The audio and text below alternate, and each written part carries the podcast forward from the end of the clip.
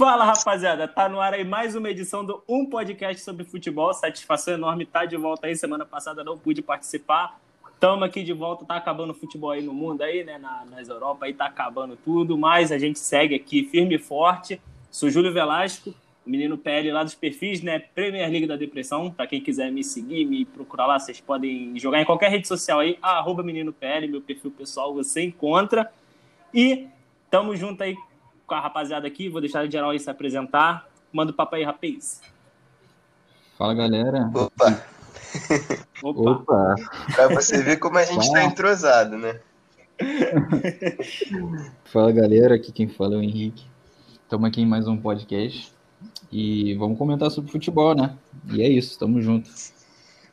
Agora sim, né? Sou Paulo Rogério aqui, é arroba Paulo Rogério 98 lá no Twitter acabou tudo lá na Europa, mas sobrou o Brasileirão, né? Que a gente tenta sobreviver com esse campeonato aí. Aí estamos tentando. Fala rapaziada, aqui é Nicolas Franco, administrador do Pautas e Táticas no, YouTube, no Instagram. Vamos que vamos para mais um podcast. Vamos que vamos e vamos retornar, retornar, né? Opa! Eita! Caraca, derrei duas vezes. O maluco ficou uma semana fora e desaprendeu a falar, mano. Caraca, deu, né? deu aquele bug mental. e vamos retornar aí, né, com o nosso formato antigo de que a gente fazia lá nos primórdios desse humilde podcast, né? O nosso querido Porra, esqueci o nome também, vai tomando. Caralho. Tá foda, esqueci o nome do... Como é que é o nome do bagulho? Parou aí. Ele que inventou o nome do bagulho, mano. Não, eu esqueci o nome do filho dele. Caraca, tô sóbrio, mano. Bom, deixa eu apresentar de novo aqui essa parte. Né?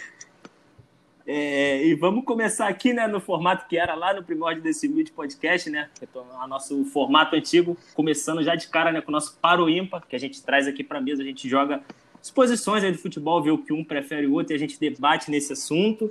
E alguém tem algum paro ímpar já para jogar aí para a gente debater? Bom, Júlio, vou soltar uma aqui que eu pensei, né, essas últimas semanas muito conturbadas, né, por conta dessa saída do Messi do Barcelona, dessa possível saída. E são vários os destinos que são jogados à mesa, assim, na, na internet, surgem possíveis destinos. E os dois, aparentemente, né, mais fortes, que surgem mais rumores, é PSG e City.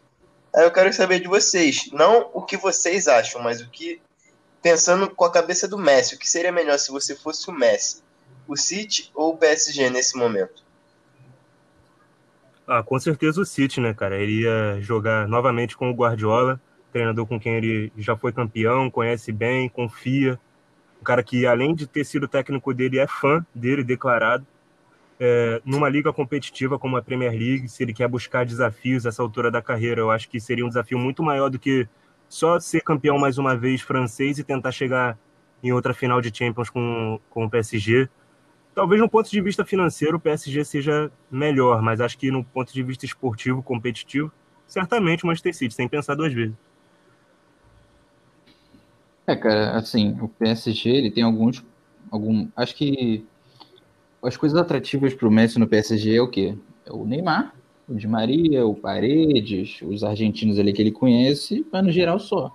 Enquanto no Manchester City você tem, além do Guardiola, você tem todo é, um, um time que é quase que um, um Barcelona é, das antigas, só que mais é, desenvolvido, mais atualizado, por assim dizer, sabe? O, o, City, ele parece muito mais com o auge do Barcelona do que o próprio Barcelona, entendeu? Porque tá tudo ali. E que foi onde o Messi cresceu, onde ele evoluiu, teve sua melhor fase lá, né? Junto com o Guardiola. Entendeu? Ainda mais com jogadores da qualidade do City, um, um Agüero ali na frente, que ele já tenha bem entrosado com a, com a seleção desde pequeno, né? Padrinho dele, do filho dele, né? E um De Bruyne ali junto, poxa, acho que a melhor coisa é o City mesmo. Mas o PSG tem seus méritos, mas acho que melhor para o Messi é o City. E você citou os nomes aí do Manchester City, esqueceu do principal, né? Gundogan. Quem não quer jogar com o Gundogan hoje em dia? Eu, se eu fosse o Messi, eu acho que eu iria pro. Com a cabeça dele, eu iria pro Manchester City também, a forma de jogar e tudo mais, né? Aquele futebol de videogame, igual o Henrique falou, lembra muito aqueles aqueles tempos né, de áudio do Barcelona com o próprio Guardiola no comando. Cara, já conhece o Guardiola, o Guardiola já conhece ele. São 14 títulos os dois juntos, né? Eu iria para o Manchester City, pegava aquela, aquele lugarzinho lá, aquele espacinho que o Davi Silva deixou, formava ali um meio campo com o De Bruyne, ia ser muito apelão. E aquele toque rápido, aquele futebol envolvente que o Manchester City já apresenta, com o Messi ali só evoluir mais. Claro que o PSG também daria muito resultado, né? Renderia bons frutos ali, Neymar, Mbappé. Mas hoje eu iria para o Manchester City. Igual o Nicolas falou também, né? Uma liga mais disputada e tudo mais, né? Um desafio maior para ele. E eu ia, ia, lá, ia pro Manchester City. Até afinou a voz no final. é, não, sou suspeito para falar, né? Por conta da liga, mas hoje eu iria pro Manchester City. É, e mais uma vez eu trouxe um parônimo porque achei que fosse ter maior discussão e fui totalmente. Mas enfim. Só um negócio rápido. Para ficar Oi, perfeito, sabe o que seria sonho, mas seria muito sonho, né? Seria muita muita maluquice também, mas imagina você botar o Messi nesse Manchester City e você trocar ali o Sterling pelo Neymar. Aí acabou, filho. Não tem como. Aí ia ficar é pior, gente. E ia tirar o, o que o PSG tem de atrativo, né? Porque se é. o Neymar queria voltar para o Barcelona, com certeza agora ele não quer mais, principalmente com a saída do Messi, já é, o Koeman já dispensando o Soares. Ele já até falou, né, coisa, o Neymar publicou na rede social falou dele que ia ficar. Pois é. Pois é, e ele já falou que vai ficar no, no, no, PSG mesmo. Não vai, então não tem essa possibilidade, mas se você tira o Neymar e joga no, em outro clube, e esse clube pode ser também o destino do Messi, aí seria o, o mundo ideal, né? Mas se é para imaginar também, seria muito bom, muito maneiro se o Cristiano Ronaldo também voltasse para o Manchester United. Aí, se a gente tivesse o Messi no City e o Cristiano no United, ia ser. Pô, foda. com certeza. Os dois na mesma cidade ainda. Voltar a rivalizar. Pô, Cristiano Ronaldo e Lingar contra Messi e Gundogan. Tá vendo? Caraca, os malucos odeiam o Gundogan, mano. Né? Coitado.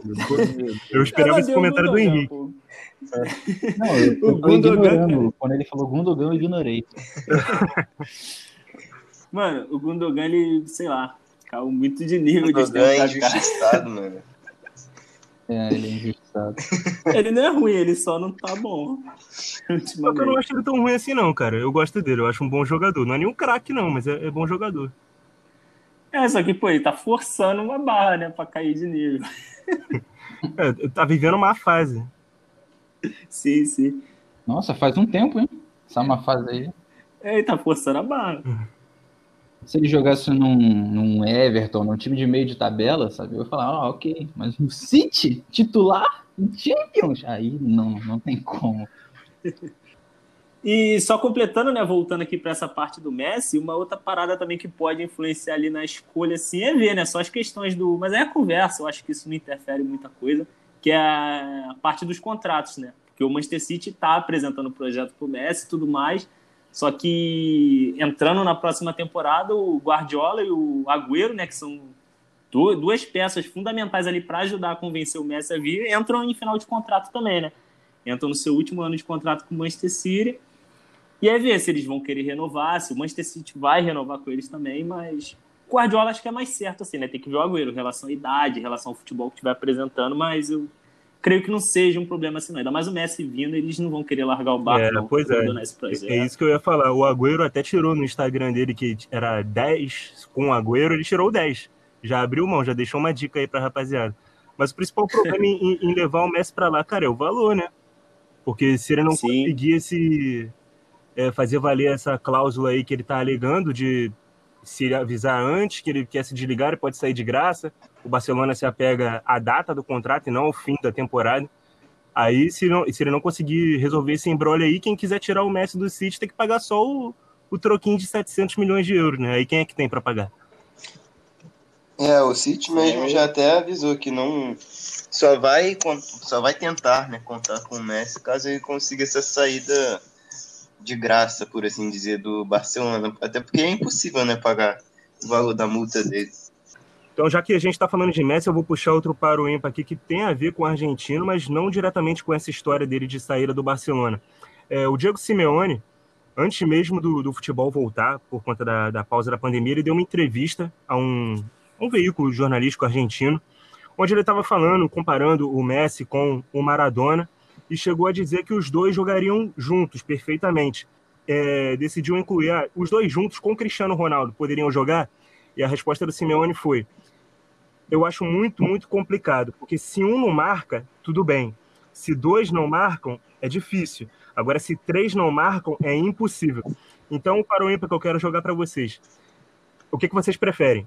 É melhor ter três craques no time, mesmo que eles não marquem, não ajudem na defesa, ou ter um time mais equilibrado em todos os setores?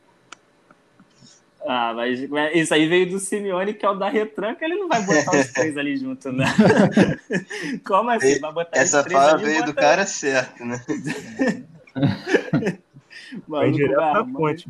É. como é que vai mexer na retranca do cara? Não dá, pô. Você saca o Messi do time, não tem como.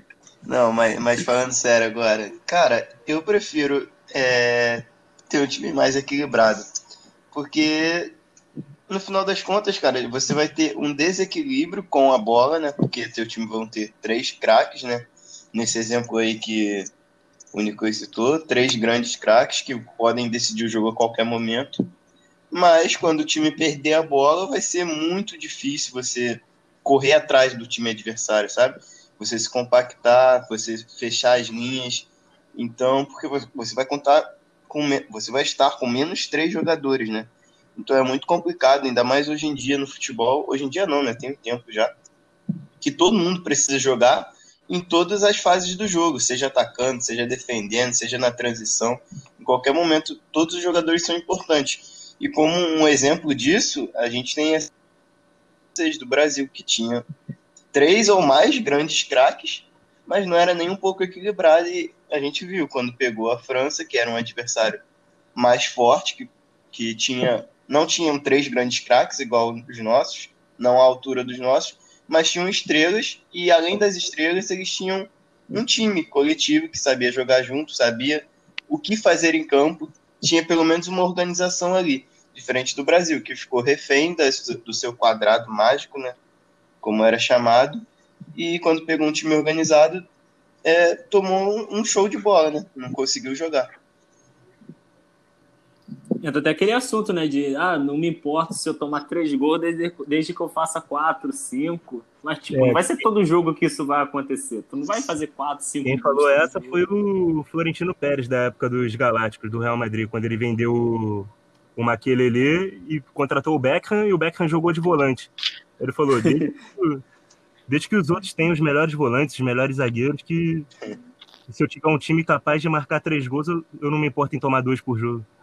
É, tu pensa só lá da frente, tipo, mas não vai ser todo jogo que isso vai acontecer. Pois tu é. fica mal, mal comparando aquele, aquele Liverpool, aquele tempo que tinha um bom ataque, um, um bom time ali pra frente, mas atrás era. Caraca, saco, como é que é? O Skirtle, o aquele bagulho lá. Aí tu faz um jogo que tu metia quatro gols e tomava três, cinco, sei lá. Aí não, não adianta. É bom ter um equilíbrio, igual esses times aí que foram chegando agora na reta final da Champions, Atalanta, RB Leipzig cara, o time certinho, estruturado e foi indo, sabe? Fazendo, cozinhando de leve. É, é isso, né? A parada é você sempre ter, tentar ter um time equilibrado. Apesar que é sempre bom você ter um ou até dois craques que possam decidir o jogo, que talvez possa ter sido o que faltou para o Atalanta e o RB Leipzig, né? Nessas fases finais da Champions, né? Mas é isso, cara. É um time equilibrado. Não tem muito o que falar agora que vocês já falaram tudo, né? Mas eu acho que dá pra você montar um time até com pelo menos dois craques que não marcam, se o time inteiro souber marcar muito bem. Agora, três realmente é, é bem complicado mesmo. Bem é muito complicado. Isso de não marcar, cara. No próprio PSG não são três craques, mas são dois, porque é o Neymar e o Mbappé. É, o Mbappé não tá no nível do Neymar ainda, mas eu considero o Mbappé um craque. Então, e mesmo assim ele marca. É, só o Neymar é poupado no, no na hora de sim, defender. Sim. E em algumas ocasiões, porque tem vezes que até ele mesmo recompõe pelos lados e tal. Ultimamente não, que ele tem sobrado, tem sido o homem mais avançado quando o time tá sem a bola. Mas... Na final da Champions ele tava assim, fazendo isso aí que tu citou. É, mas então, tipo, até o Mbappé que é um craque, tá, tem, tem que voltar, entendeu? É, a uhum. gente entende o Messi o Cristiano Ronaldo não voltarem mais, não porque eles são craques, mas sim por conta da idade, para preservá-los no momento com bola, porque eles não têm mais essa, essa intensidade e, o que tinham há uns 10 anos atrás, por exemplo, de conseguir marcar e com o mesmo êxito decidir lá na frente. Mas um, um jogador novo, que é o Mbappé, por exemplo, eu não vejo porquê de não, não participar da hora sem a bola também. É, que eu, é, quando eu disse que não precisa marcar, não necessariamente é que, tipo, ah, mas que vão ficar parado lá só esperando a bola. Não. Eles até marcam, mas uma, é, menor intensidade e até menos que o time, porque o time sabe que eles são importantes e estão numa idade avançada, né? Mas todo jogador precisa marcar, entendeu? Eu concordo com você nisso. Eu disse que eles é, podem não precisar marcar, mas é menos do que o time, entendeu? Mas todo mundo precisa hoje em dia, é assim. Concordo com você. É, eu, eu tinha até interrompido, atravessado a fala do Henrique, é, o próprio Messi jogou no Barcelona com três craques, né? Que tinham Messi, Soares e Neymar, três craques, três atacantes. Mas o Neymar, naquele momento, voltava para marcar. Hoje em dia ele não volta mais porque ele é o dono do time dele. Naquela época ele era um coadjuvante, entre aspas, do, do Messi. O time variava para um 4-4-2 é, e, o, e o Neymar recuava para que o Messi e o Soares ficassem, fica, ficassem na frente. O próprio Real Madrid do BBC, o Bale voltava para compor a linha também no 4-4-2, variando do, do 4-3-3, que tinha três atacantes na frente. Então, é, você pode ter três craques, mas pelo menos um deles tem que ajudar a marcar, como o próprio Simeone falou. Três, três com a mão na cintura não dá, cara. Três olhando teu time ser atacado não tem como, não dá para jogar. O Simeone não gosta nem com um com a mão na cintura, nem ele que é o técnico fica com a mão na cintura durante o jogo. É, papo reto. Marca junto. Até o, só um... o Costa marca atrás da linha da bola. É, é bizarro. Um outro exemplo só que eu lembrei aqui, recente até, né, que está acontecendo atualmente, eu citei lá aquele Liverpool e tudo mais, né? Mas o próprio Manchester City também. É um time que pra, do meio para frente ali é ótimo e tem uma zaga que não passa muita confiança, uma zaga que entregou alguns pontos, né? Perdeu alguns jogos ali, né? Tu viu o Otamendi, o Walker também, né? Que tá caindo de nível, tá igual o Gundogan, fazendo força também para cair de nível. E tem o Fernandinho, que apesar de ser um cara que é bem elogiado e tudo mais, né, faz a função ali dentro da Inglaterra.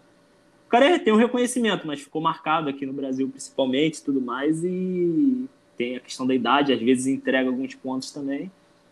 É um exemplo disso aí também. Cara, mas... o City... Pode falar, Paulo. Não, eu só ia falar que o Manchester City é, é uma infelicidade também do Guardiola, porque ele ele que indicou a maioria desses reforços defensivos. E, pô, na época que ele trouxe o Mendy, por exemplo, o Mendy era cotado no mercado todo europeu, que estava em ótimo momento. Ele veio, se lesionou e nunca mais é, justificou a contratação dele. Outro que veio, Laporte, jogou bem, mas sofre muito com lesões. Esse talvez seja o mais regular dos reforços. Teve mais quem? O Stones. Veio, aí não, não conseguiu se manter, não, não tem uma média de boas atuações. Então é uma mistura de azar com, com o próprio treinamento intensivo do Guardiola, acredito que seja isso, porque são lesões atrás de lesões dos jogadores da parte defensiva. Então não acredito que seja uma coincidência. Acho que ele exige muito. É, vale a pena no final, né? Porque ele tem be belos resultados, mas paga o seu preço. Ele está pagando nesses jogadores da defesa, que volta e meia estão lesionados. É, fica um exemplo desse para o ímpar aí, só para demonstrar, né, que como é que o time é ótimo lá da, do meio para frente, mas às vezes a zaga pega, por isso é bom ter o time em equilíbrio, né? Contar só. Só, só completando esse, esse comentário do, do Paulo, Júlio, o City ainda tem a questão de que o Guardiola faz com que o time jogue dessa forma, expondo a defesa, porque ele joga com o time todo lá na frente, a linha fica alta, dá muito espaço. Aí, se seus zagueiros são questionáveis ou não são titulares ou não são rápidos o bastante, aí prejudica. Se tua marcação pressão não conseguir tomar a bola próximo do gol, se a bola passar ali no contra-ataque encaixar, vai sofrer. Teu goleiro vai ficar exposto, as costas de seus zagueiros vão ficar expostas. Então, é, é, é uma deficiência, entre aspas, que ele mesmo coloca na equipe porque ele pensa em defender com a bola, mantendo a posse e pressionando no campo do adversário. Ele não se preocupa em, em defender compactando o time atrás, e sim na frente. Foi totalmente isso que aconteceu contra o Lyon no, no jogo que o City foi eliminado pela Champions. Ainda mais ali no lado direito ali do Walker, que o Walker ia e não voltava. Aí ficava ali o Ederson totalmente exposto realmente. Foi assim que surgiu, né? Acho que o primeiro gol, se não me engano, acho que foi o primeiro. O Walker acompanhou com os olhos e ficou aberto ali. Pronto, gol. Deu no que deu. Nesse gol, o Eric Garcia acompanhou, fez um belíssimo desarme, um desarme muito, muito bom, muito lindo desarme. Só que aí tinha um cara correndo atrás, né, pra sobra, o outro atacante do Leão, que foi até quem fez o gol. Não lembro se foi o Cornet ou o Ekambi. O Eric Garcia deitado no chão junto com outro atacante que tinha acabado de desarmar e o Cornet, se eu não me engano, pega a sobra sozinho. Ou seja, só o Eric Garcia voltou para recompor, para correr atrás. O resto da defesa ficou estagnada, parada. O primeiro gol foi do Cornet mesmo. Mas o Guardiola pediu para o City ser desclassificado naquele jogo, né? Porque aquela formação do meio para trás estava ridícula. Ridícula. Já Como é vem que o cara falar não- do Mundogão, ó. Como é que o cara me monta um meio com o Walker é, de ala, na outra ala o Cancelo, quer dizer, ele tem dois laterais esquerdos, o Mendy e o Zinchenko, mas ele fala, não, vou botar o lateral direito reserva na ala esquerda. E aí no meio ele ainda bota o Rodri e o Gundogan. Caraca, cara, perdoar o Guardiola. Craque. Ele pediu muito para ser desclassificado naquele jogo. O pior, ele morreu, ele morreu da, da- da formação, você ia falar do, do esquema, né? Que ele jogou com, com cinco na defesa. Ele nunca tinha jogado assim, pelo menos não nessa temporada. É. E não com o Walker sendo um ala e não um dos três zagueiros. Achei que você ia falar nesse ponto. Porque as peças é, são as mesmas que ele usa sempre. Usou o Cancelo na, na esquerda contra o Real Madrid. Os laterais esquerdos ele não usou porque estavam voltando de lesão. O Cancelo vinha jogando bem. As peças eu não, não questiono, não. Questiono foi, é o esquema tático que ele usou. Então, E o exatamente. Cancelo, do tu falou do meio, Cancelo, mas eu- três zagueiros. Tu falou do Cancelo, mas pô, o Cancelo fez um bom jogo, cara, contra o Lyon. É, no início do jogo, e, é, o City chegou umas duas, três vezes, muito com passes do Cancelo ali na parte ofensiva, achando o Sterling toda hora. Esse passe na diagonal, é, entre as linhas de defesa do Lyon. E, pô, ele fez um bom jogo pra mim, mas pra, é, também acho que a eliminação no geral tá na conta do Guardiola. O Cancelo foi, foi virado no Robin, né? O Robin inverso, que ele ia ali, puxava pra direita e batia. Tava chorando pra fazer um Inverso. golzinho ali. O maluco acabou de comparar o Robin com o Cancelo. Vamos mudar de assunto, pelo amor de Deus. Vamos, vamos. A, a tática. Ele pra canhotinha, ele tava toda hora- no, no- podcast agora. Ele tá toda hora só puxando pra direitinho e tentando bater. A jogadinha. Robin ou Cancelo? Só o futuro dirá quem foi melhor. Só o dirá quem foi melhor. É o que, Nicolas? É o ímpar do Júlio. Robin canhoto ou cancelo destro? Puxa aí o outro, alguém. Quem falta? O Henrique. Falta eu. Tá. É, Então, já que vocês falaram dessas. Eu vou mudar um pouco de assunto aqui, eu vou falar um pouco da Nations League, né? Porque ela vai começar agora, né? No dia 3. E. Bom, algumas seleções estão um pouco mudadas, né? Por exemplo, a Holanda acabou de perder um técnico, né? Que tá vindo bem, que tinha chegado na última semifinal. Então ele estava bem organizado e foi para o Barcelona totalmente bagunçado, né? E Portugal aí tá vindo forte, né? Com bons jogadores, né? A Alemanha estava naquela discussão em quem vai ser o goleiro, Ter Stegen, Neuer. Acho que por enquanto vai continuar sendo Neuer, né? E eu queria saber de vocês assim, quais são as seleções que você acha que vão vir mais forte para esse início de Nations League agora? A Alemanha que tu falou que pega a Espanha, né? Já um Isso, dia cara. 3, agora. Tá Cara, vendo aqui até a tabela tem Ilhas Faroé e Malta. Jogaço, pô. Eu confesso que o Henrique me pegou totalmente desprevenido. Eu nem lembro os grupos da Nations League, tem muito tempo que eu não vejo. É, eu cheguei a ver algumas, algumas convocações é, das seleções nesses últimos dias. Eu vi que a seleção da França, cara, é, pra gente ver que a França tem uma geração tão boa que tem vários nomes ali que não são tão frequentes na lista, mas que são nomes muito bons. Então, tipo, só demonstra que a geração é, é muito boa e tem, tem muito mais do que 23 bons jogadores. É, então, acho que a gente não pode descartar a França. Outra que vem forte também é a Inglaterra. É, também, também tem uma boa geração vindo aí, liderada pelo Santos, pelo Rashford também. E, cara, o Portugal é o atual, atual vencedor, né? Então acho que a gente não pode descartar, é, ainda mais com Bruno Fernandes vivendo essa grande fase, o Cristiano Ronaldo dispensa comentários também.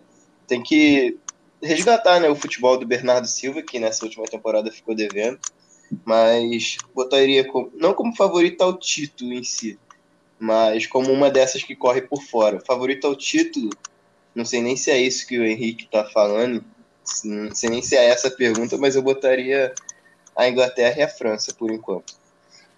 Meu amigo, não tem o Bernardo Silva, tem Bruno Fernandes. Rapaz, tiver pênalti a caixa, tá maluco. E a Polônia? A Polônia que vai ter o melhor do mundo, né? Vai vir embalada aí. É verdade, né? É, mas eu, eu acho que a Polônia já foi. Na última Copa não passou nem da fase de grupos. Ainda mais no grupo com Itália e Holanda, acho que nem passa. E a, eu vi aqui agora, a Polônia estreia justamente contra a Holanda, já de cara. Atual vice-campeã também. A Holanda também é um bom time também. É, mas a Holanda, será que ela vai indo bem com uma troca de técnico agora? tem essa questão para se analisar, mas tipo, o elenco ali em si é muito bom. Depay, Van Dijk, galera ali mesmo, aquela mesma base ali que foi vice praticamente. Mas falando aqui dos meus favoritos, eu vou apontar três que chegam. A França, basicamente o que o Paulo falou aí, né? A França, a Inglaterra.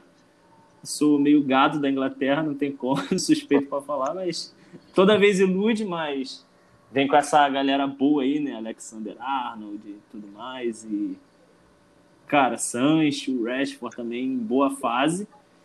E Portugal, atual campeão. Portugal também vem com bons jogadores, né? Uma ótima geração. Tem o Cristiano Ronaldo ainda também, né? E é o que a gente falou uma vez no podcast. Time que tem Cristiano Ronaldo, Messi, a gente não pode não botar como favorito. Tem que fazer parte. Eu apostaria nesse primeiro momento em França e vocês não citaram, mas a Bélgica também, porque tem, tem um, time muito equilibrado em, todas as, em todos os setores. Não é só ter um bom meio, um bom ataque, uma boa defesa, não, tem tudo. É um time completo e que está aí nesse final de, de geração, né? Vai vir com fome aí para essas duas próximas competições, a Nations e a, a Euro. E acho que eu posso citar também a Copa do Mundo, apesar de que os jogadores já vão estar tá estourando ali 30 anos, a maioria deles. Mas acho que esses dois são mais fortes nesse momento. Vejo Inglaterra e Portugal como promissores, gerações para ter sucesso assim no futuro, porque tem muitos jovens, muitos bons jogadores promissores. O, o, o próprio Bruno Fernandes tem 25 anos só, e agora que a gente está é, tá ouvindo falar dele, ele vai, tem ali, tem tudo ali para fazer uma, uma, uma boa parceria com o Bernardo Silva, com o Cristiano, com o André Silva no ataque mas ainda acho que falta peças para Portugal se tornar equilibrado competitivamente. É, na defesa ainda tem o, o, Pepe. O Pepe ainda é um pilar da seleção de Portugal e já é uma peça bastante envelhecida. As laterais é, tem o Rafael Guerreiro, que é um ótimo atacante, né, um lateral que ataca, apoiador, mas não tanto assim na defesa. Na direita tem muitas opções e poucas certezas. Né? Tem o Cancelo, tem o Semedo, mas qual deles é melhor, qual deles é dá para confiar 100%. Não confio em nenhum dos dois 100%. E a Alemanha tem um, tem, além da tradição, né, apesar de não ter feito uma boa Nation, se não fosse essa mudança de regulamento para grupos de quatro, teria sido rebaixada na última Nation. Mas tem também uma geração muito talentosa, muito boa, promissora, só que tem muitas carências na, na defesa, nas laterais principalmente, e na zaga abriu mão de Hummels e, e Boateng para ficar com Rudiger, Jonathan tá, não entendi o, o, essa opção feita pelo Low, mas no meio para frente tem ótimas, ótimas alternativas, né? Tem o Kimmich, tem o Werner, Sané, Havertz, Royce, não tem mais o Miller, mas tem o Gundogan, né, Henrique? Ah, então, yeah. tem, tem, tem bons jogadores aí. A, a Alemanha também é um time para se ficar de olho. É, então, eu concordo com o que o Nicolas falou, porque ninguém tinha citado a Bélgica. Eu acho que, é, assim como o Nicolas disse, a Bélgica vai vir com sangue nos olhos, porque está é, tá no fim da geração, né? A gente não sabe se a Bélgica vai ter uma boa geração no futuro. É, e também concordo quando ele disse que Portugal e Inglaterra ainda estão meio que. são jovens, né? Ainda estão para melhorar. Portugal ainda tem o, a promessa aí do João Félix, né? Que ainda que daqui a pouco, que no futuro a gente sabe que vai jogar muito, pelo menos é o que a gente espera, né? E ainda tem outras seleções boas. A Itália, que tá bem, a Holanda vai trocar de técnico, mas acho que melhora, né? É... E eu acho que é isso, cara. Eu tinha uma coisa para falar, mas eu esqueci. Então vai ficar só nisso mesmo. Porque o Nicolas ficou falando. Eu, Enquanto eu pensa aí, é, vou falar um pouquinho da Bélgica. Que, cara, concordo que é um bom time, uma boa seleção, mas eu acho que já saiu o que tinha que sair dessa geração. É, que foi na última Copa do Mundo. Foi a terceira colocada, né, se eu não me engano, ganhou a disputa de terceiro lugar da Inglaterra, eu acho. E acho que aí foi o auge. É, acho que trabalho para algumas seleções, mas não vejo como uma das favoritas assim para vencer. É, como o Nicolas disse também, é uma geração boa, equilibrada, mas que já está envelhecendo também. É, concordo com ele que tem mais essa Nations e a próxima Eurocopa e na próxima Copa talvez algumas peças só. Acredito que não será é, o mesmo elenco, não a maioria. Então, por isso eu nem citei, nem citei a seleção belga. belga. Não, eu acho que a Bélgica ainda vem forte, ainda mais porque elas têm um fator Hazard, porque o Hazard pode não jogar bem em clube, mas em seleção ele joga bem, entendeu? Então, Hazard, De Bruyne e Lukaku, cara, os três vão falar, é agora, porque depois eles não sabem se vão ter chance de novo, entendeu? Eu, eu boto fé na Bélgica, pelo menos até essa Euro. Não sei se a Eurocopa, nessa Nations League, quer dizer, não sei se na Eurocopa e na Copa do Mundo vão estar tá bem. Acho que vão estar tá entre algumas das mais fortes, mas não favoritas. Mas nessa Nations League, eu acho que são favoritas sim, uma das, pelo menos. Não há. Acho que a França ainda está, como a gente falou, que a Bélgica está no auge, ou acabou de passar do auge dos melhores jogadores. Enquanto Portugal e Inglaterra está começando a fazer esses jogadores bons darem mais frutos e melhorando. A França ela é tão favorita que ela tem jogadores no auge e ela tem jogadores que virão aí no auge e tudo tem os dois, né? É, é muito absurdo essa França. Uma outra seleção também, eu acho que não, não chega para ser campeã, mas é uma seleção que promete também fazer pelo menos bons jogos. É a é País de Gales, né? Que tem bons nomes também que estão surgindo, né? O Daniel James do Manchester United, o Ramsey também já conhecido, né? né, com o Williams, e tem o Garrett Bale também, né, que no clima que tá com o Real Madrid. E esse amor que ele tem por, por Gales, né, pelo país de Gales e pelo golfe ali, vai ser a competição para ele mostrar o valor deles e ele meter o pé de vez, né? O país de Gales, né, e pelo golfe. Achei maravilhoso. é, ele vai querer mostrar, ele vai querer pô, os caras, ele já tá sendo mal falado em Madrid. Ele vai mostrar o futebol que ele tem pela seleção, para deixar os caras mais puta ainda para meter o pé, ser vendido ali, pegar um um valor maneiro. E, pô, o País de Gales tem jogadores maneiros. Tem o Brooks e tudo mais, né? Harry Wilson. É, mas vale lembrar, Júlio, que o País de Gales, não sei se você sabe, mas tá na Liga B. Então, tipo, ele não vai conflitar com esses times que a gente tava falando aqui. França, Inglaterra, Bélgica, Alemanha. Sim. Que são todos, todos da Liga A. E ela, é como se fosse uma divisão, né? É, a Liga A. Nem, nem lembrava. A Liga A tem quatro grupos. Aí a Liga B também tem quatro grupos e assim eu não lembro agora. Mas, o campeão do grupo B não enfrenta, enfrenta o dual ou não? Não, não. É a tipo divisão. Liga A é a primeira ah, divisão, entendeu? Aí ah, na Liga B, o vencedor, o vencedor de cada grupo, se eu não me engano, é, sobe, atinge a primeira divisão, que seria essa Liga A. E o grupo do País de Gales, vou até falar aqui que eu tô com ele aberto aqui, é, Bulgária, Finlândia, Irlanda e o próprio País de Gales. Aí, é, então o País de Gales meu meu favorito aí do grupo B, então. é, aí eu Campeão do grupo B. Entrega as taças. Mas aí, vocês estão ligados se agora que mudou, que agora não são mais quatro grupos de três, são quatro grupos de quatro, vai continuar a mesma fórmula? Tipo, só o primeiro que vai passar para uma semifinal? Ou se vão se classificar dois de cada grupo? Vocês, vocês sabem disso? Não sei, mano. Não sei. É, eu fiquei sabendo desse bagulho do grupo B agora que eu também tô meio nessa organização aqui. Eu também fui Não, pego de surpresa primeira, agora. Na primeira edição da Nations foram quatro grupos de três, eram só 12 seleções na, na Liga A, na primeira divisão. Aí uh -huh. o, o primeiro colocado de cada grupo se classificava para a semifinal e o lanterna de cada grupo caía de divisão. Só que iam cair seleções como a Alemanha, como a Croácia, que foi vice-campeã é, da Copa do Mundo. Aí o que eles falaram? Ah, não, vamos cancelar o rebaixamento, vamos só subir os quatro da, da segunda divisão e vamos fazer agora grupos de quatro. Senão vai desvalorizar nosso produto. E aí agora são quatro grupos de quatro, tapetada, né? é, deve ser porque tá surgindo agora, né? Imagina, tu já perder essas seleções assim de grande porte já de cara. Ah. Ninguém quer.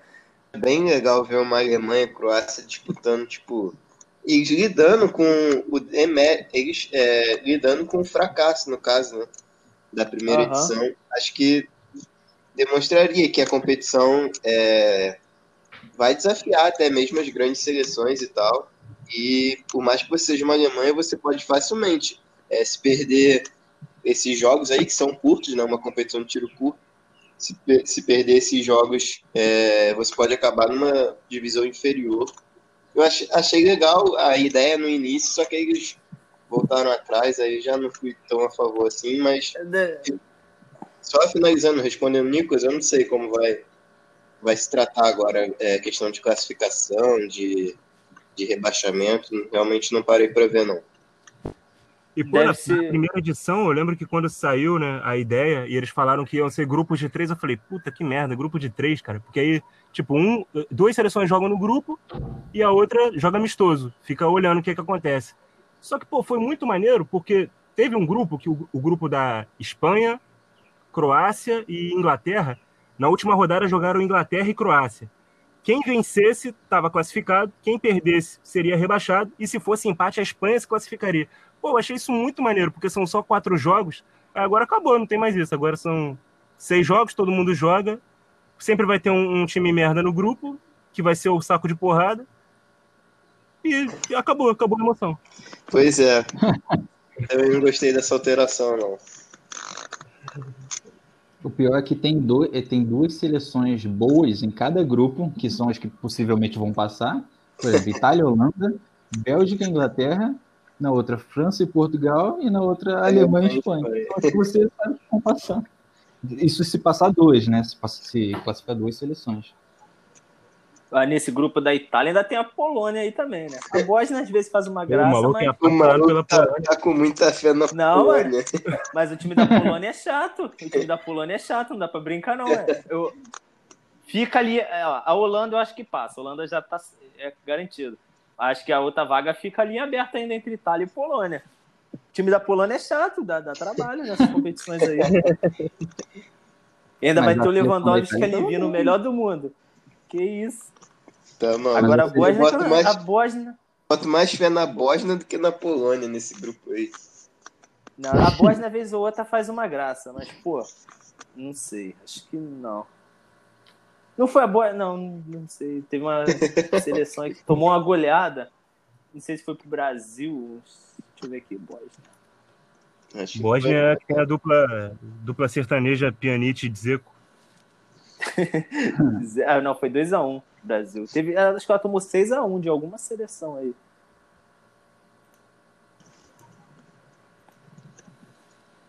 foi a Bélgica da, da Suíça, não foi não? Eu lembro que a Bélgica tomou uma pica da Suíça, mas não sei, não lembro quanto foi não. Mas foi uma goleada. Foi 5x1 ou 5x2, foi por aí. Ainda, tinha, ainda tinha isso, ó, no, grupo, no grupo de três tinha Bélgica, Suíça, acho que a Itália era, era a terceira seleção do grupo. E a Suíça metendo 5 na Bélgica. É, pois é, e quem, passou, e quem, e quem, quem se classificou para a semifinal foi a Suíça. É, exatamente, é verdade, nem lembrava. É, outro caso maneiro desse grupo de três, pô, a gente teve o grupo que a Alemanha foi rebaixada, é, tinha a Alemanha, é, Puta, França e Holanda. É, isso. eu tava com os nomes na cabeça na hora que eu fui falar, eu esqueci.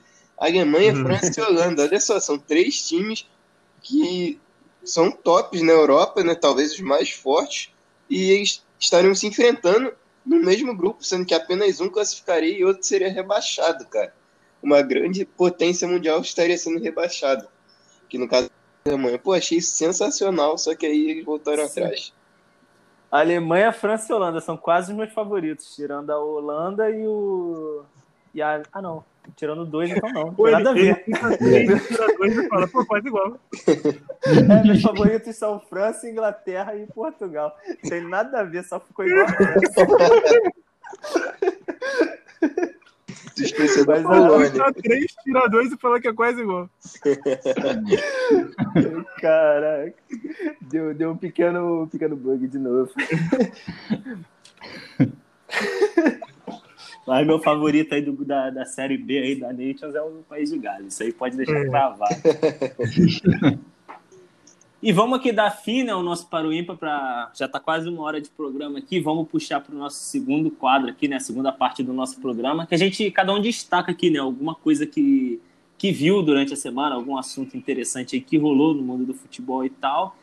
E eu queria jogar aqui já para vocês só um pequeno comentário também, voltando ali ao lado do Messi, para saber a opinião de vocês sobre os termos de contrato, né, de um possível contrato que aconteceria com o Manchester City que envolveria né, a parte do Barcelona, que o Barcelona liberar o Messi, tudo mais, sem custo, para poder deixar ele jogar. O Barcelona exige que ele tire um ano né, de férias, entre aspas.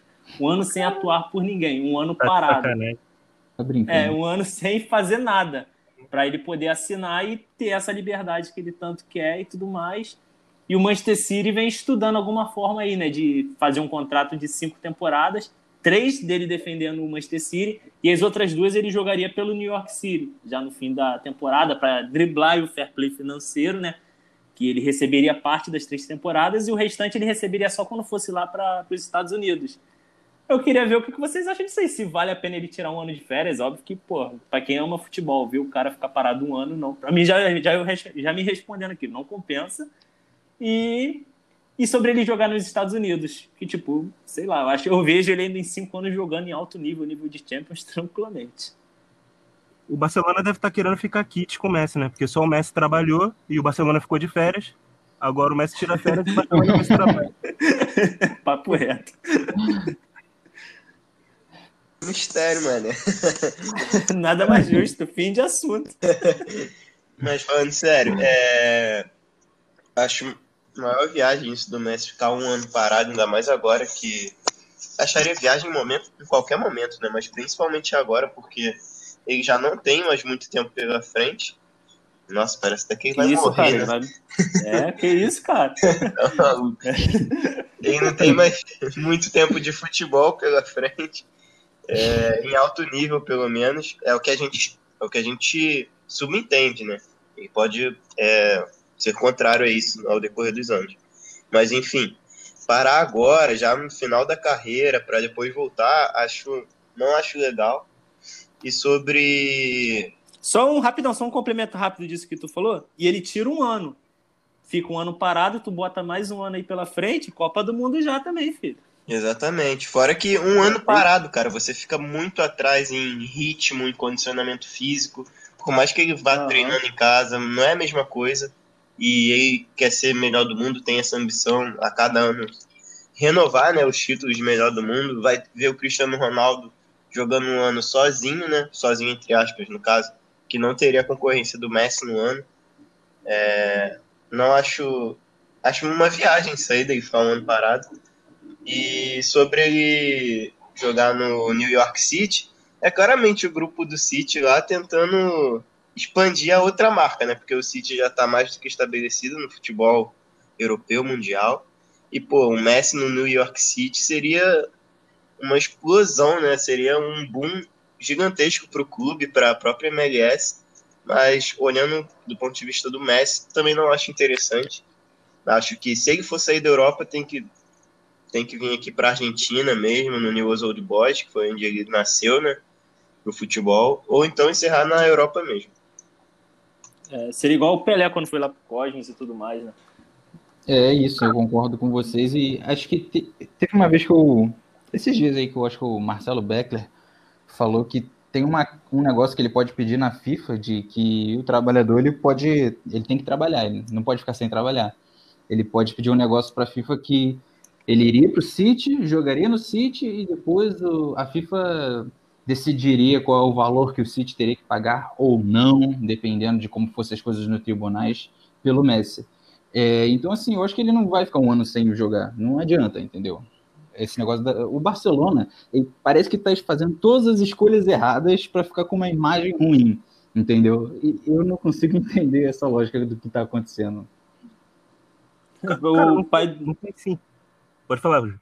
Não, pode falar. Eu só completar que o, ele falou essas escolhas do, do, Barcel, do, o Barcelona tá fazendo as escolhas erradas. O Barcelona, presidente do Barcelona, ele ainda tá com a, jogando a proposta pro Messi lá, né? Pro pai do Messi, que é agente dele também, para tentar convencer ainda a renovar. Renovar não, assinar mais dois anos de contrato. Tá em outro mundo.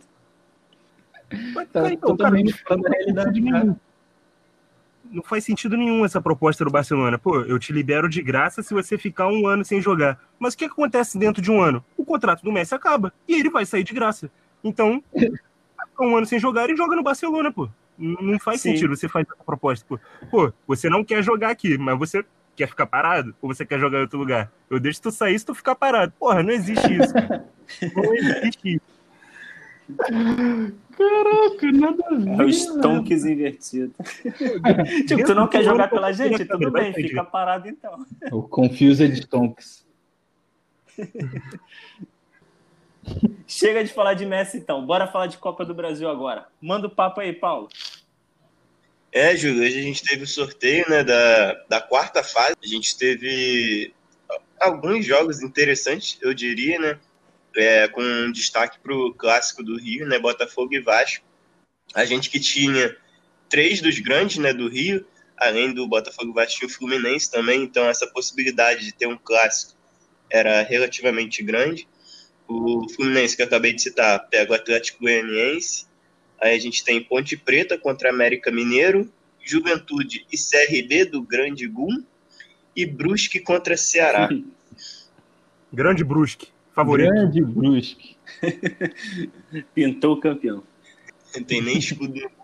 É, não, não tem nem escudo aqui no Google. Pô, mano, aí tem um torcedor do Brusque ouvindo a gente. Acusado de. Caraca. O Brusque é de onde? Santa Catarina. Santa Catarina. Acho que o grande destaque desses confrontos certamente é o, o clássico carioca, né? Botafogo e Vasco, dois clubes da Série A. Dois clubes que fizeram estão fazendo um bom campeonato brasileiro, né? Acabaram de perder a invencibilidade no último fim de semana. Mas, por exemplo, o Vasco está nas primeiras posições do campeonato. O Ramonismo, como a torcida vascaína está falando, está dando certo. Tem o, o Germancano iluminado, time que conseguiu reverter, reverter não, né? Mas igualar uma desvantagem que tinha no primeiro jogo, na última fase, contra o Goiás. Venceu fora de casa por 2 a 1 tinha perdido em casa por 1 a 0 e ganhou nos pênaltis né? Por 3 a 2 E o Botafogo, também invicto na, na, na Copa do Brasil, não vem fazendo uma grande Copa do Brasil. É, apesar de ter passado com duas vitórias contra o Paraná, sofreu muito nos dois jogos, 1 a 0 no Engenhão, antes da pandemia, né, antes da, da paralisação, e agora 2 a 1 é, jogando fora de casa. Vai ser um jogo, dois jogos, né, um confronto bastante equilibrado. É, o Vasco vai ter o mando de campo da segunda partida. E acho que o resultado da primeira partida é realmente que vai ditar o ritmo da segunda, porque se no primeiro jogo o Vasco conseguir vencer, eu acho muito difícil que ele perca a vaga, porque o Botafogo fora de casa é um time que tem muitas dificuldades. Geralmente, quando ele joga bem, ele consegue empatar. É... Vencer jogos fora de casa para o Botafogo é muito difícil, ainda mais num clássico, ainda mais em São Januário apesar de não termos torcida né, nesses jogos, e ainda tem a possibilidade de perder o Gatito em uma dessas partidas. Ele provavelmente vai ser denunciado hoje por aquela atitude dele na, na partida contra o Inter no Campeonato Brasileiro.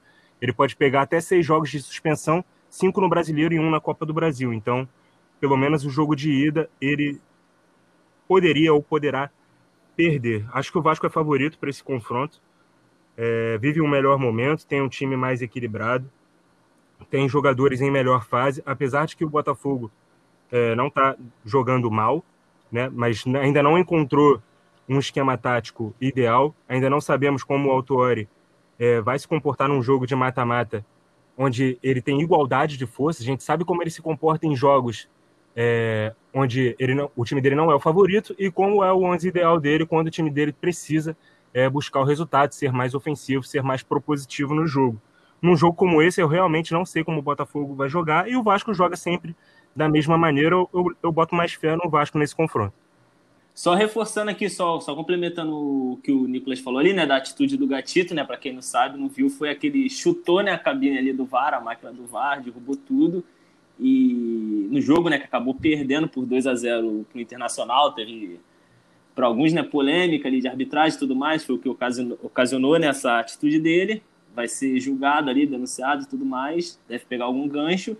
E é só complementando ali o que o Nicolas falou, né? São duas equipes que vêm bem no Campeonato Brasileiro, acabaram perdendo a sua invencibilidade aí, né? No, o Botafogo justamente para o Internacional nesse jogo aí, derrota de 2 a 0 em casa, e o Vasco perdeu num clássico, né? Para o outro grande do Rio que está confirmado, né? Que, o, segundo, como o Paulo falou, né? Que é o Fluminense, que vai jogar contra o Atlético Goianiense. Então, para mim também é o grande destaque dessa, dessa fase da Copa do Brasil aí, nesses sorteios, é esse jogo aí de fato. Clássico carioca e eu não vou apontar um favorito porque clássico não, não tem como. Clássico é clássico e vai. Eu vou, eu vou apontar um favorito. Eu vou, já falei. Fala, calma aí. Vai falando, Nicolas. É, rapidinho, só que o Júlio falou, ele não vai apontar favorito, eu acabei apontando o Vasco como favorito, mas eu acho que o Botafoguense, acho que ele comemora ter pego um clássico nesse momento, que o Botafogo costuma se complicar quando pega equipes é, é, franco-atiradoras né, na Copa do Brasil, equipes que já chegaram muito longe, o que vier lucro, que já está na Disney nessa altura do, do campeonato.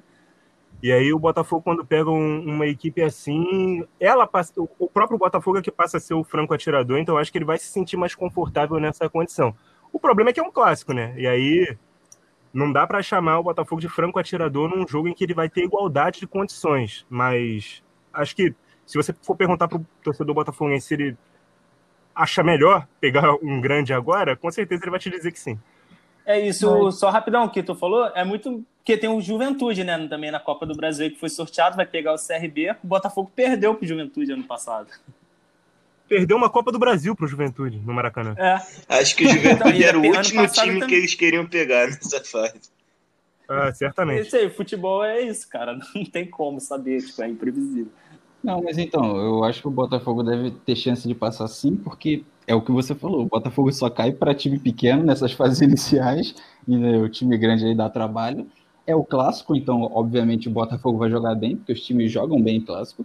E o Vasco não ganhou nenhum clássico nesse ano ainda. Nenhum. Todos os clássicos ou perdeu ou empatou. Então, acho que essa é a perdeu, chance do Botafogo. Quê? Perdeu, não teve nem empate. Foi derrotado em todos os clássicos do ano. Então, é isso. Esse é o momento do Botafogo voar e aproveitar a chance. É, eu ia citar exatamente isso que o Henrique acabou de falar, né? Que o, Bot que o Vasco está invicto nos clássicos esse ano, não conseguiu ganhar nenhum. E, hum. e, mas por mais, por mais que tenha essa estatística desfavorável, eu não aponto nenhum nem outro, estou mais na linha do Júlio mesmo, acho que está muito igual. É, o Vasco é, tá muito. tá bem à frente, na real, na tabela do Brasileirão em relação ao Botafogo. Mas eu acho que em termos de futebol jogado, é, não vejo tanta discrepância assim, não, entre um e. comparando um e o outro. E como o Nicolas disse, o primeiro jogo vai ditar muito o ritmo do confronto. Porque eu acho que se o Vasco sair na frente, foi o que o Nicolas falou, acho que ele tende muito a se classificar porque o Botafogo, pelo menos nos jogos que eu assisti nessa volta da pandemia, principalmente no Brasileirão, ele tem dificuldade de propor o jogo, ele joga melhor quando ele é o time que tem que se defender e tem, e, e tem que ser reativo.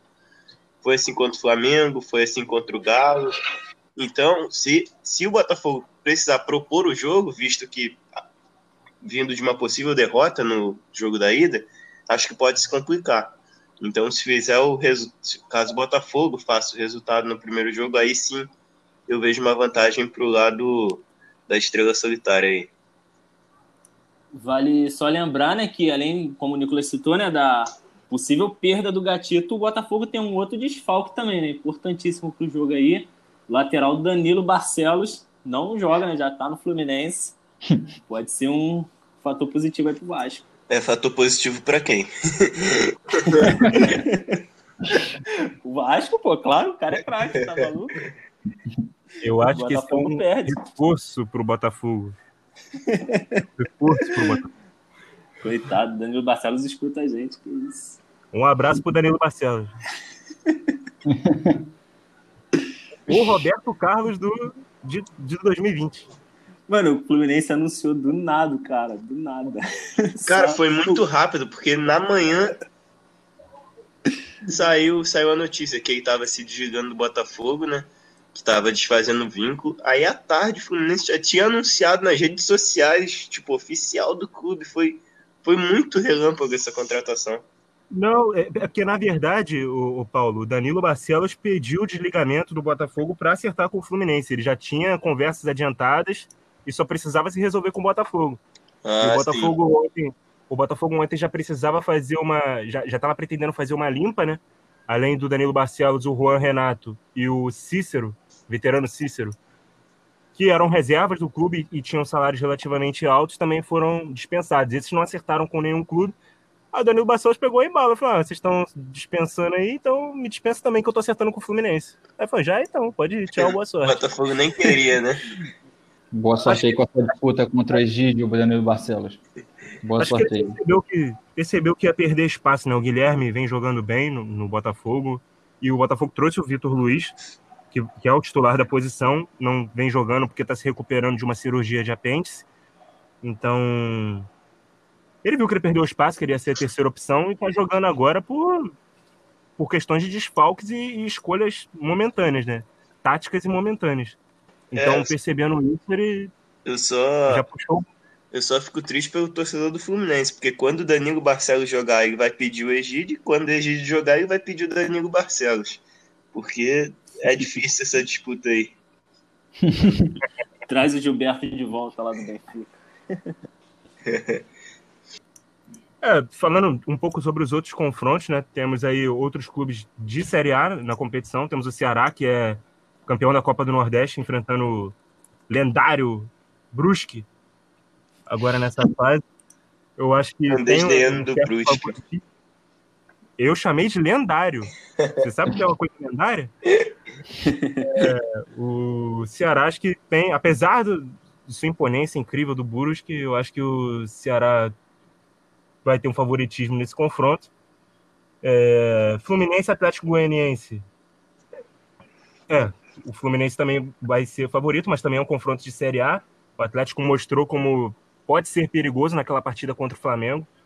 É, tem jogadores interessantes no time, tem um, um, bom técnico, que é o Wagner Mancini. Então, vai ser um confronto que, principalmente na partida é, em Goiás vai ser complicado para o Fluminense, mas tende a se classificar também o, o tricolor carioca. É, CRB e Juventude, eu não tenho muita condição de falar, falando apenas sobre tradição. Temos um campeão da competição, o Juventude, contra um time que, ao que parece, é outro que está na Disney, né? Já fez o que tinha que fazer, já conseguiu alcançar a quarta fase, passar por três fases na Copa do Brasil. Passou é pelo Cruzeiro, complicado. né? É, se classificou contra o Cruzeiro, que também é, é Tá mal das pernas o Cruzeiro. Mas é, conseguiu chegar até aqui, classificou contra o Cruzeiro, agora vai pegar o Juventude e vamos que vamos, vamos ver o que que dá, para ver se a gente consegue chegar nas oitavas de final. E Ponte Preta e América, dois clubes que estão na Série B.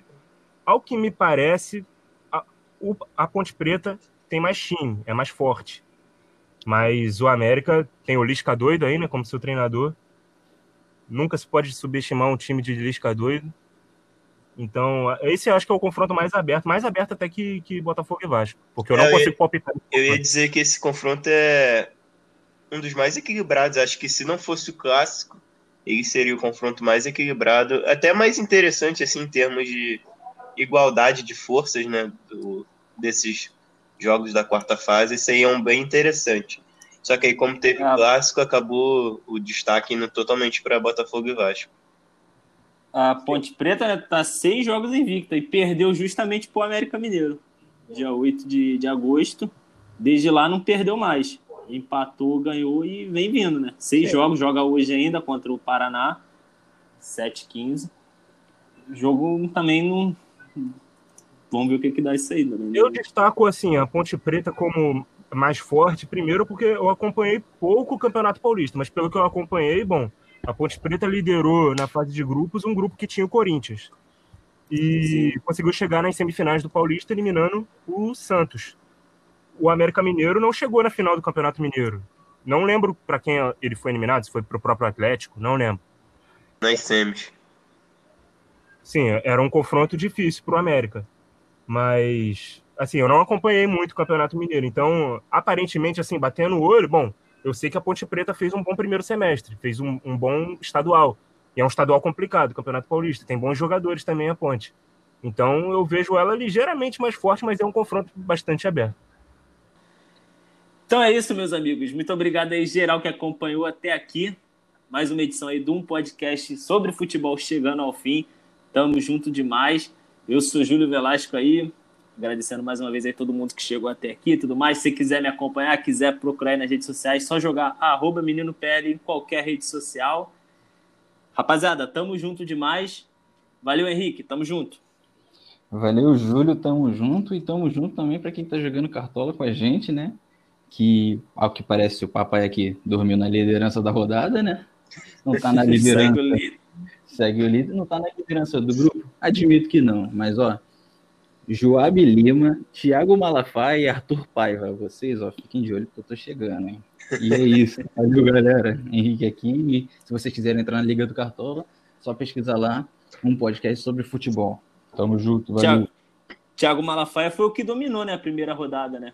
Eu lembro. Foi o que dominou, foi umas três rodadas, eu acho. Só que aí o Arthur Paiva entrou depois e passou já. Todo mundo está em primeiro, isolado. Ih, caraca, farpas. o bagulho tá maneiro lá, tá, tá insano. Tá insano esse lanterninha aí. O bom é que tem um lanterna estabelecido já, que aí eu não fico em último. Aí tá... Acho que sou eu, né? É, lógico que é você. Eu ainda não, eu não manter o time até agora, mano.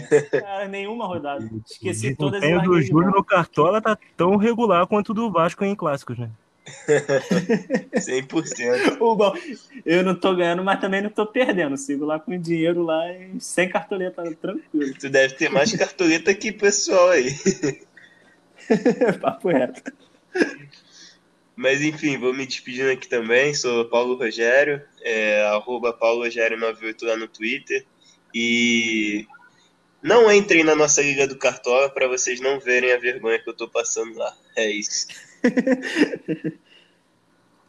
É isso aí, rapaziada. Eu sou o Nicolas Franco. Se quiserem conferir um pouco mais no meu trabalho, acessem no YouTube o Pautas e Táticas. No Instagram também estou sempre soltando uma pauta rápida para a gente poder debater nos comentários. Sugiram temas caso quem confira, façam críticas, enfim, participem, curtam, compartilhem, mandem para os amigos. Sempre vamos ampliar o nosso debate sobre o futebol, falar sobre o futebol tanto dentro quanto fora de campo. Esse é o intuito do Pautas e Táticas. Sempre um, um podcast sobre o futebol com vocês, rapaziada. Vocês encontram geral também lá no arroba podcast sobre fute, no Twitter e Instagram. Tamo junto, rapaz. Valeu. Nós.